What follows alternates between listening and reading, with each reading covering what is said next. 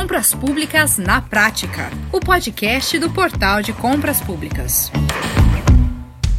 Olá, eu sou Max Gonçalves e eu quero te guiar por mais uma verdadeira aula do Compras Públicas na Prática. Pois é, hoje nós vamos aprender sobre os avanços e os desafios relacionados ao estudo técnico preliminar, também conhecido como ETP, nesse primeiro ano de vigência da nova lei de licitações, a 14.133, que foi completado agora, no dia 1 de abril. Muito bem, como você sabe, o êxito de uma licitação está umbilicalmente ligado ao planejamento, à fase de deflagração do processo licitatório não é? Pois é. E é por isso que o planejamento das contratações públicas, especialmente no âmbito do governo federal, que é, que é o que norteia as novas regras e inovações no setor, não é? Tem sido objeto de diversas iniciativas para aperfeiçoá-lo e ajustá-lo às reais necessidades da administração. Isso sempre com o intuito, claro, de conferir maior eficiência e economicidade aos processos de contratações, não é? Então, o estudo técnico preliminar, o ETP, é um dos focos desse aperfeiçoamento. E para nos explicar em detalhes as atualizações sobre esse complexo documento, é, de acordo com a nova lei de licitações, além de fazer uma análise é, contextual da sua evolução nesse primeiro ano de vigência, né, da 14.133, nós convidamos a especialista em licitações públicas e vice-presidente do Instituto Mineiro de Direito Administrativo, o INDA, doutora Tatiana Camarão. O CEO do Portal de Compras Públicas, Leonardo Ladeira, mais uma vez também participa conosco aqui nessa conversa para pontuar como a plataforma está atuando nessa área. Então vem comigo, porque esse assunto é importante, hein? Muito bem, doutora Tatiana, muito obrigado hein, por estar conosco aqui no Compras Públicas na Prática. Doutora Tatiana, a senhora poderia começar nos explicando o que é o estudo técnico preliminar, o ETP, e qual a importância dessa ferramenta nas licitações, por favor?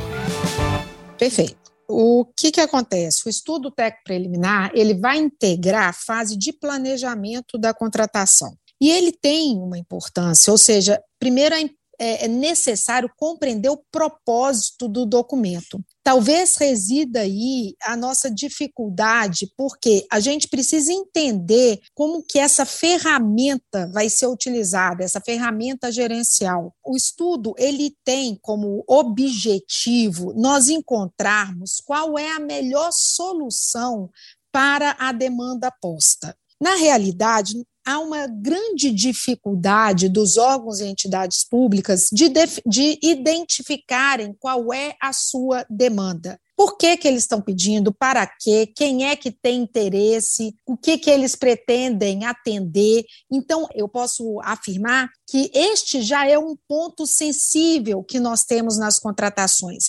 identificar a nossa demanda. Então, no estudo técnico preliminar, a gente identifica a demanda para verificar é, depois de observados os requisitos que circundam esta demanda, qual é a melhor solução disponível no mercado. E esta solução, ela vai ter que ser a menos dispendiosa, a que me traga um menor impacto ambiental, é aquela solução que está aderente à nossa estrutura física, tecnológica, as questões de contratações correlatas, que elas sejam possíveis de acontecer. Porque quando esse estudo não é feito, isso acontece com tanta frequência, para os senhores terem uma ideia, nós temos um relatório sistêmico da saúde que demonstra que nesses achados do relatório que quase 30% dos equipamentos médicos hospitalares, que são equipamentos de grande vulto, ou seja, equipamentos caros e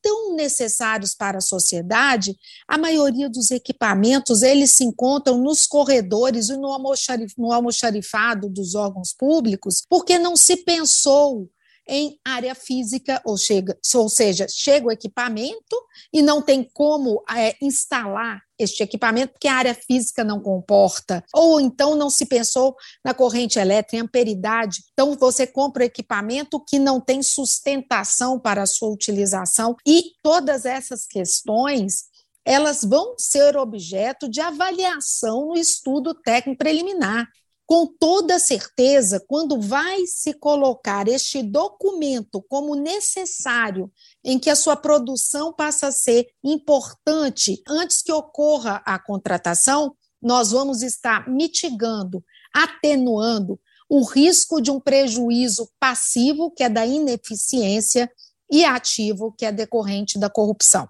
Então, eu falo que ele é necessário, ele é fundamental para que nós possamos ter a escolha da melhor solução e de todas as, aquelas informações que estão que são inerentes àquela solução e que vão impactar com toda certeza no momento de uma execução contratual.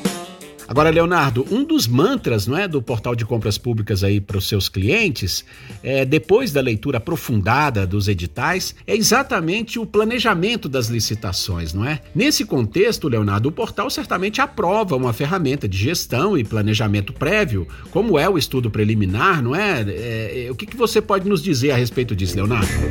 Max, para a gente ter um bom edital, a gente precisa entender aquilo que está sendo licitado. É, a importância do estudo técnico preliminar nasce exatamente nesse contexto. Entender o problema, entender qual é o objeto que está sendo demandado pela administração. Evidentemente, nem todo problema vai demandar um estudo técnico específico. Vários desses problemas são conhecidos. Mas, em tese, a gente poderia é, generalizar da seguinte forma: aquilo que não é, é absolutamente é, de domínio da estrutura compradora merece um estudo técnico preliminar. Para quê? Para entender qual é o tipo de solução que vai ser pedida na confecção do edital. A gente, quando fala para o fornecedor, leia o edital, entenda qual é a regra do jogo, a gente parte do pressuposto que o comprador fez esse trabalho de entender o que, que ele ia demandar e construir as regras do jogo de forma adequada. Um estudo técnico preliminar vai, inclusive, definir qual é o modelo licitatório que vai ser usado dentro daquele edital. Vai ser um pregão eletrônico? Vai ser uma concorrência? Vai ser um chamamento público? Público, vai, vai ser um diálogo competitivo, isso vem exatamente de você entender aquilo que precisa ser adquirido pela administração pública, pelo ente comprador. Dentro dessa ótica, o portal é muito favorável que esse tipo de coisa aconteça e que esse estudo seja sempre levado a sério e cá entre nós ele é um ponto importantíssimo da nova lei. A nova lei tem uma pegada muito forte na parte do planejamento, né, Max? E isso aí é um dos destaques disso. Começa lá no planejamento anual de compras e ele é individualizado no processo licitatório com esse primeiro passo, que é a identificação, inclusive, da necessidade ou não do, do, do estudo técnico preliminar. E eu vou reforçar na minha ótica, isso pode variar, é, qualquer coisa que seja uma novidade para a administração precisa de um estudo técnico preliminar. E mesmo aquilo que não é novidade, Max, de tempos em tempos, é importante que isso aconteça também, porque afinal de contas, com o passar do tempo, o tipo de solução proposta para um determinado problema pode mudar e como é que você identifica isso e entende como é que você trata isso? Exatamente no ETP. Isso, perfeito, Leonardo. Agora, doutora Tatiana, desde quando hein, o, o, ETP foi, foi instituído nos processos licitatórios? A Lei 8666, por exemplo, que vigora desde 1993, ela já previa essa exigência? Bom, o que, que acontece? A lei já falava do estudo técnico preliminar, mas ela direcionava muito a, a contratações de obras.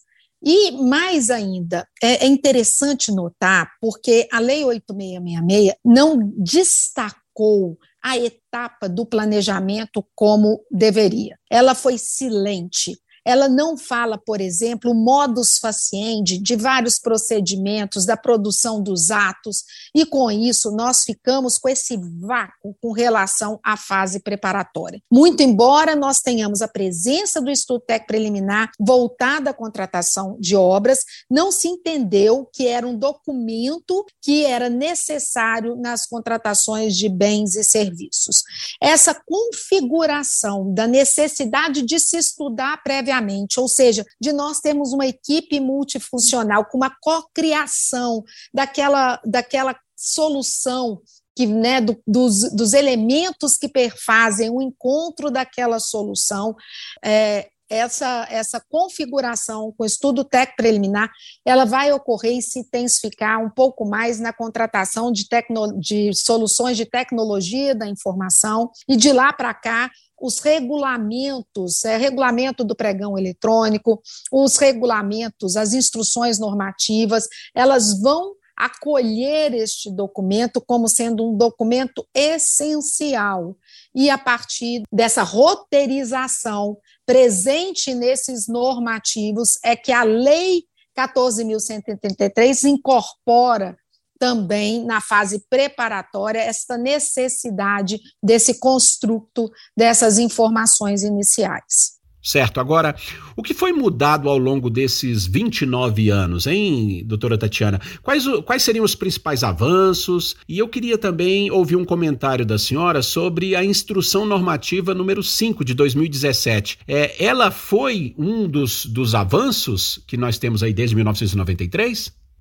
Tá, a instrução normativa número 5 de 2017, com certeza, ela contribuiu para a mudança desse cenário de se pensar a fase preparatória de forma mais cuidadosa, ou seja, os gestores não podem imaginar que eles vão realizar as suas contratações praticando atos de forma assodada e sem que se tenha um estudo prévio em que se faça, em que, se, em que seja possível antever ali uma solução que vai ao encontro da demanda posta. Então, a instrução normativa, com toda certeza, ela contribui porque ela traz traz algumas diretrizes que são fundamentais para essa, essa para esse conceito de se dar relevância à fase de planejamento. Então, ela com certeza ela traz aqueles documentos que devem constituir a fase preparatória e que vão ser essenciais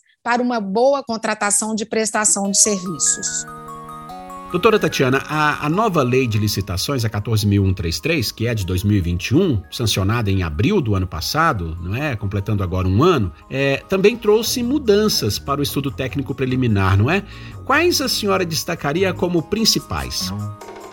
Bom, é, eu falo que a, a Lei 14.133, ela teve uma parte descritiva e até alguns colegas questionam, Tatiana, mas não precisava da parte descritiva para alguns documentos. Isso depende muito, porque depende do grau de maturidade das organizações. Porque aquelas organizações que têm um grau de maturidade já avançado, com toda certeza, não precisam de se apegar a essa parte descritiva. Mas tem aqueles órgãos, e é a grande maioria, por exemplo, os, os municípios, que para eles é uma segurança ter uma roteirização na lei. Então, quando o artigo 18 da nova lei, ele traz quais são os elementos do ETP, ele, ele estabelece que eles devem ser obedecidos e observados. Ele até, esse próprio artigo, ele até é, determina alguns elementos que são essenciais podendo ser descartados, melhor dizendo, não utilizados alguns elementos que não se encontram aplicados àquela demanda. Mas se os senhores me perguntarem quais são os elementos que você considera que são importantes, talvez pela reincidência, pela reincidiva de irregularidades, eu vejo a questão dos requisitos como elementos importantes a serem observados, quer seja pela sua ausência. Então, requisitos legais, requisitos é, é, é, voltados à, à, execução contratual. Então, esses requisitos, quando eles não se fazem presentes, isso com certeza vai prejudicar a engrenagem da contratação. Agora, a questão contrária, o excesso de requisitos também traz desconfortos para as contratações, porque acabam por direcionar o objeto. Além disso, outro elemento, como já dito, importante é a identificação da demanda. Eu costumo falar que na administração pública a gente contrata o objeto e depois corre atrás da demanda, vai atrás da necessidade.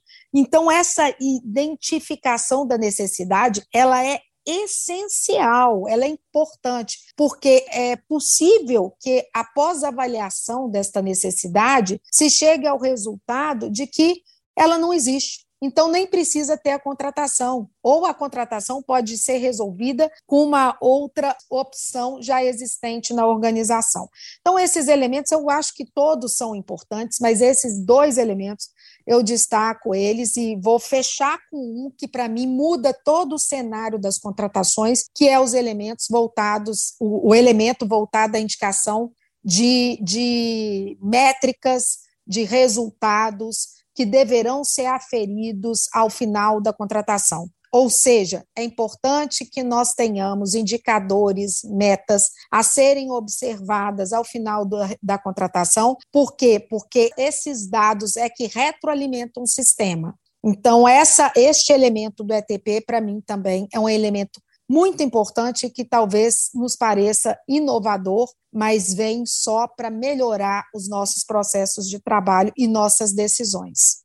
Ótimo. É, pela nova lei, o estudo técnico preliminar é obrigatório para todas as contratações, inclusive para as contratações é, diretas e, e também as de bens e serviços comuns? Eu falo que a gente tem que ter muito cuidado com essa afirmação que ETP é para tudo, porque o que eu tenho visto é que o ETP virou um fiote de TR. É, são dois termos de referência que eu tenho hoje no processo. E isso é lamentável, porque a gente acaba disfuncionando um documento tão importante como o ETP. O ETP, ele pode, ele deve ser aplicado quando eu necessito estudar uma solução que melhor atenda a demanda posta. Se eu já tenho a solução, se ela se apresenta uma solução que vai ao encontro da necessidade, se os indicadores demonstram que ela está atendendo, não há que se falar de ETP se eu não tenho nada novo no mercado, se eu não pretendo aqui fazer uma nova rodada de estudos, não tem que se falar em ETP. Com relação às contratações diretas, inclusive, a nova lei coloca, se for o caso, então ela traz a possibilidade de termos o ETP ou não, se for o caso, de se necessitar e se e for possível se fazer esse estudo preparatório. O que não pode é ser compulsório, colocado como a ah, todo processo tem que ter. Não, se a tua solução já foi encontrada, não há que se falar em ETP. Você vai fazer referência no seu ter, no, vai, vai tratar deste documento no seu termo de referência naquele elemento que fala descritivo da solução. Aí você faz o reporte de onde se encontra esse documento. Mas não há necessidade de produção, porque é um documento de alta complexidade. Ele não é um documento de preenchimento de checklist. Ele é um documento complexo. Então, não é um documento que pode tratar de forma, ser tratado de forma tão vulgar. Agora, doutora Tatiana, há quem considere o estudo técnico preliminar mais um, um instrumento para burocratizar a, as licitações, não é? A senhora concorda com essa afirmação ou, ou prioriza os benefícios da ferramenta? É, e nesse caso, quais seriam eles, hein, após a Lei 14.133? Bom, é, eu não acho, eu acho que a utilização desse documento de forma distorcida, com certeza se torna mais um documento a burocratizar o processo. Aí tudo bem, aí eu tenho que ser, eu tenho que concordar com esses que estão a levantar essa bandeira. Ou seja, desviando o propósito, eu desconfiguro a utilização deste documento. Mas não é para isso que o ETP veio. O ETP tem uma finalidade, ele tem uma razão de ser. O que ele está sendo é utilizado de forma incorreta.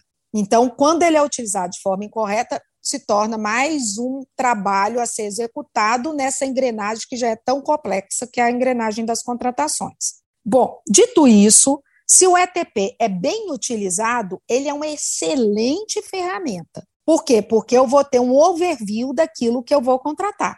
Agora, se forem me perguntar, Tatiana, você verifica a questões que burocratizam as contratações na 14.133? Eu sou uma das professoras que mais aplaudo a lei, mas ela tem com toda certeza as suas fragilidades, as suas, ou seja, há elementos que não deveriam se fazer presentes. Um deles é a questão dos documentos. Exigir documentos que é, para todas as contratações, inclusive na execução contratual e fazer acompanhamento de todos os documentos exigidos na fase habilitatória, eu acho isso um contrassenso, um absurdo, lamentável a lei ter mantido esta exigência porque o fiscal de contratos mal dá conta de fazer o seu MUNOS como deveria, e ainda assumir a fiscalização desse excesso de documentos. Fora isso, é as empresas, o custo transacional que tem uma empresa de ficar levantando esses documentos mensalmente.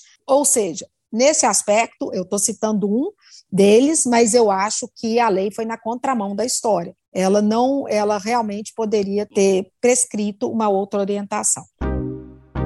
Muito bom. Uh, a Lei 14.133 prevê um prazo aí de dois anos, não é?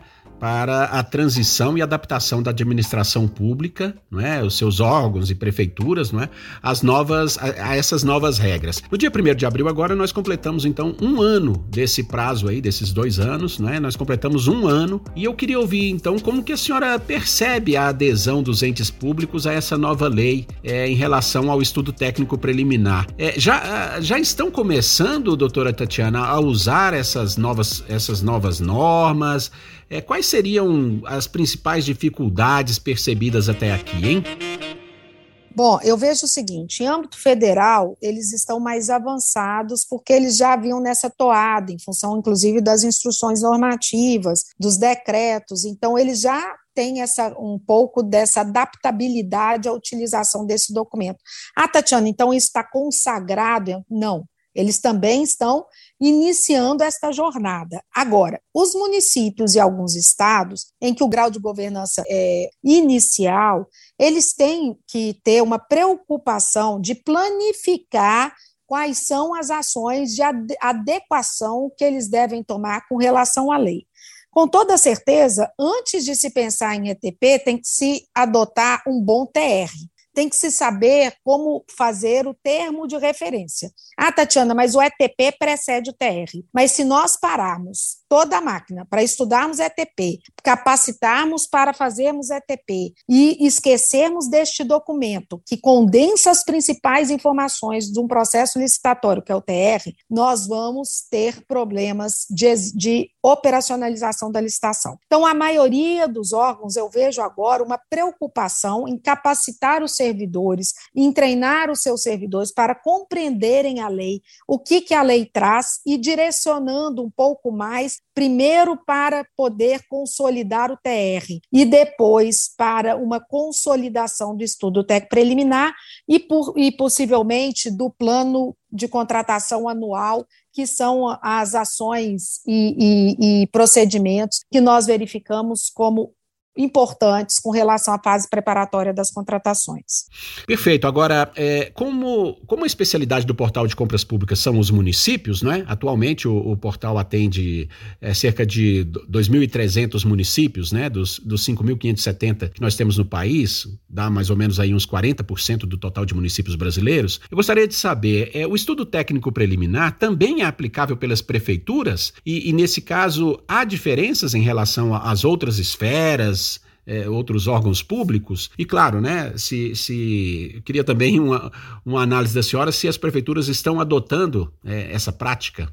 É, os municípios vão ter que trabalhar de forma escalonada. Não dá para falar, ah, amanhã todo mundo vai fazer o estudo técnico preliminar, vai passar a adotar o estudo técnico. Não é bem assim. A gente sabe que o estudo técnico preliminar se propõe a estudar a solução. Então, há, há, situações no município que não tem como mudar a solução. Contratação material de escritório, contratação de veículos. Então, assim, ah, não, nós vamos tá, sair da frota própria e vamos passar para locação. É um caso a estudar? Perfeitamente. Ah, não, Tatiana, nós estamos numa estrutura que não cabe aqui mexer com aplicativo, com locação. Esse estudo já existe, é, é, é um estudo que já se faz presente. Nós nem temos estudo, Tatiana, porque a locação não chega aqui no nosso município. Então, qual a razão de ser de um ETP para o propósito de se contratar veículos? Nenhuma. É a mesma coisa com relação ao material de escritório. Nós não temos marketplace, então é um xerifado próprio. Qual a razão de se pensar em estudo técnico preliminar de solução? Nenhuma. Nós vamos continuar adotando a mesma solução que já está posta. Agora, óbvio que os municípios terão que adotar o estudo preliminar.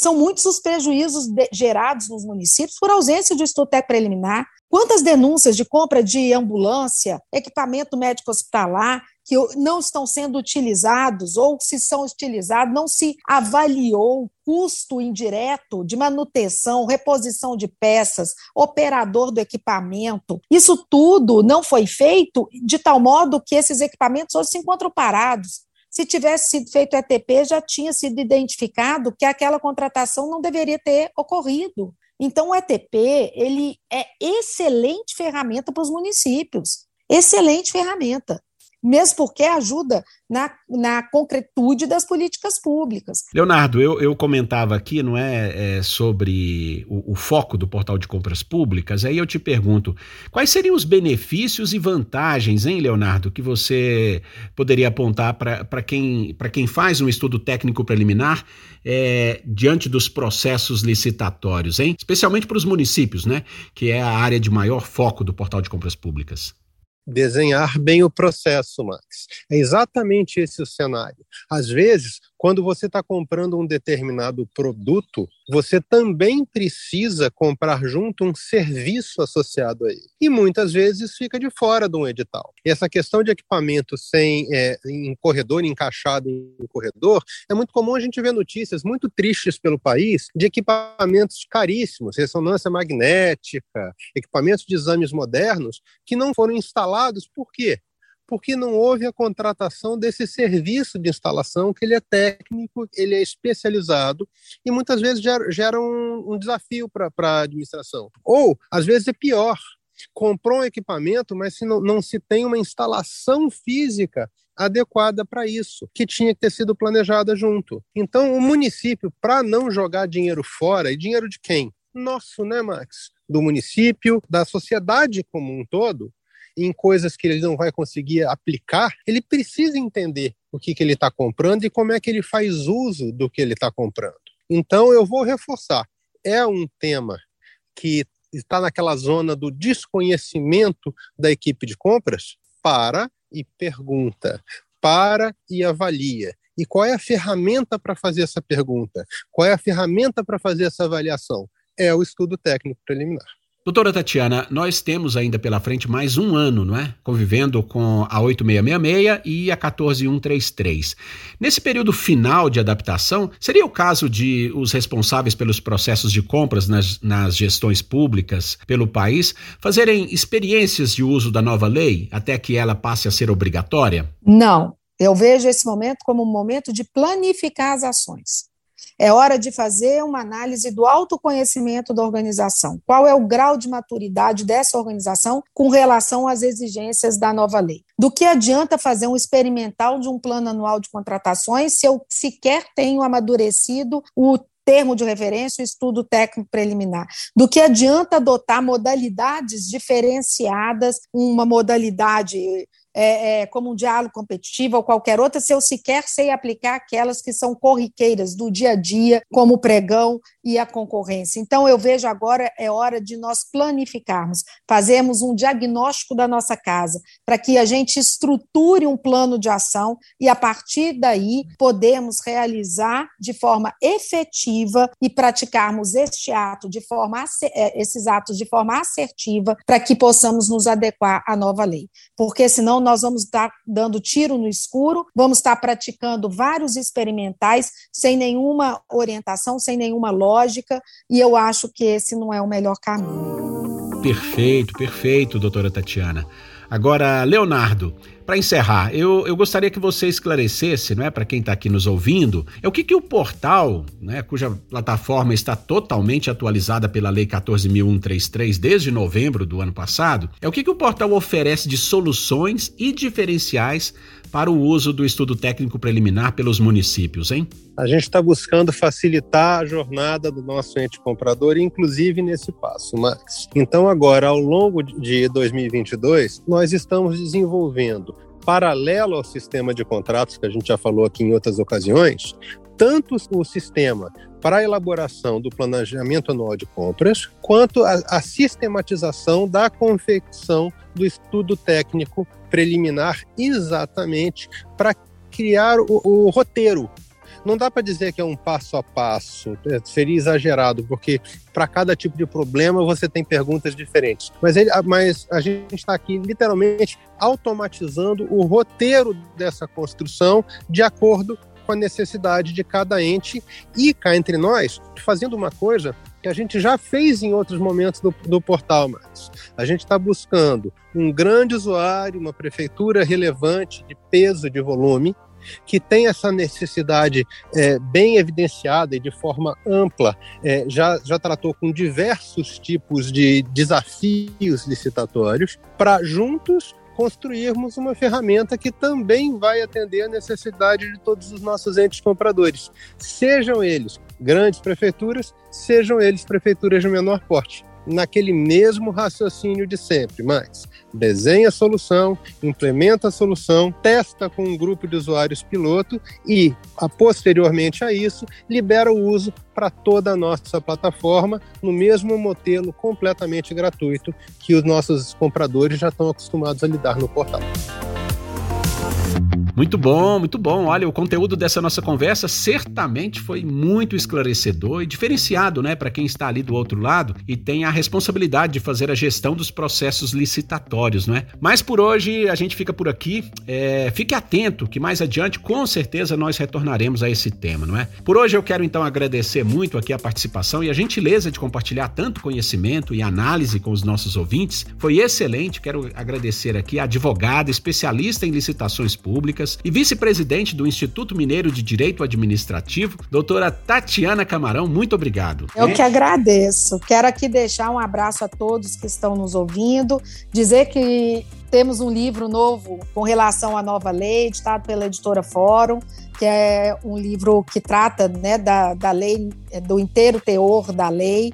Esse livro foi lançado no mês passado e que aqueles que queiram discutir um pouquinho sobre essa temática tão importante, inclusive sobre o ETP, eu estou na rede social, é só entrar em contato. Agradeço, agradeço também aqui ao CEO do Portal de Compras Públicas por mais essa participação no Compras Públicas na Prática. Muito obrigado, Leonardo Ladeira. Maravilha, foi um prazer. Grande abraço para vocês. Muito bem, se ficou alguma dúvida, pessoal, é só entrar em contato, não é, com a nossa central de relacionamento. O telefone para todo o Brasil, você já sabe, é o 3003 5455. Olha aí, eu não posso encerrar esse esse programa sem sem pedir a vocês que não se esqueçam de marcar na agenda nos dias 18 e 19 de abril, agora, no próximo fim de semana, nós temos a quarta edição do Encontro Brasileiro de Grandes Nomes em Compras Públicas, não é? O maior evento do portal, que será realizado de forma remota e com transmissão ao vivo pelo YouTube. Olha, as inscrições estão abertas, corre lá no site grandesnomes.portaldecompraspublicas.com.br. Serão 15 horas de palestras e com mais de 40 especialistas em compras governamentais de todo o país. Olha, tá imperdível para quem atua na área, não é? Bom, eu fico por aqui, um forte abraço e até a próxima. Você ouviu Compras Públicas na Prática, o podcast do Portal de Compras Públicas.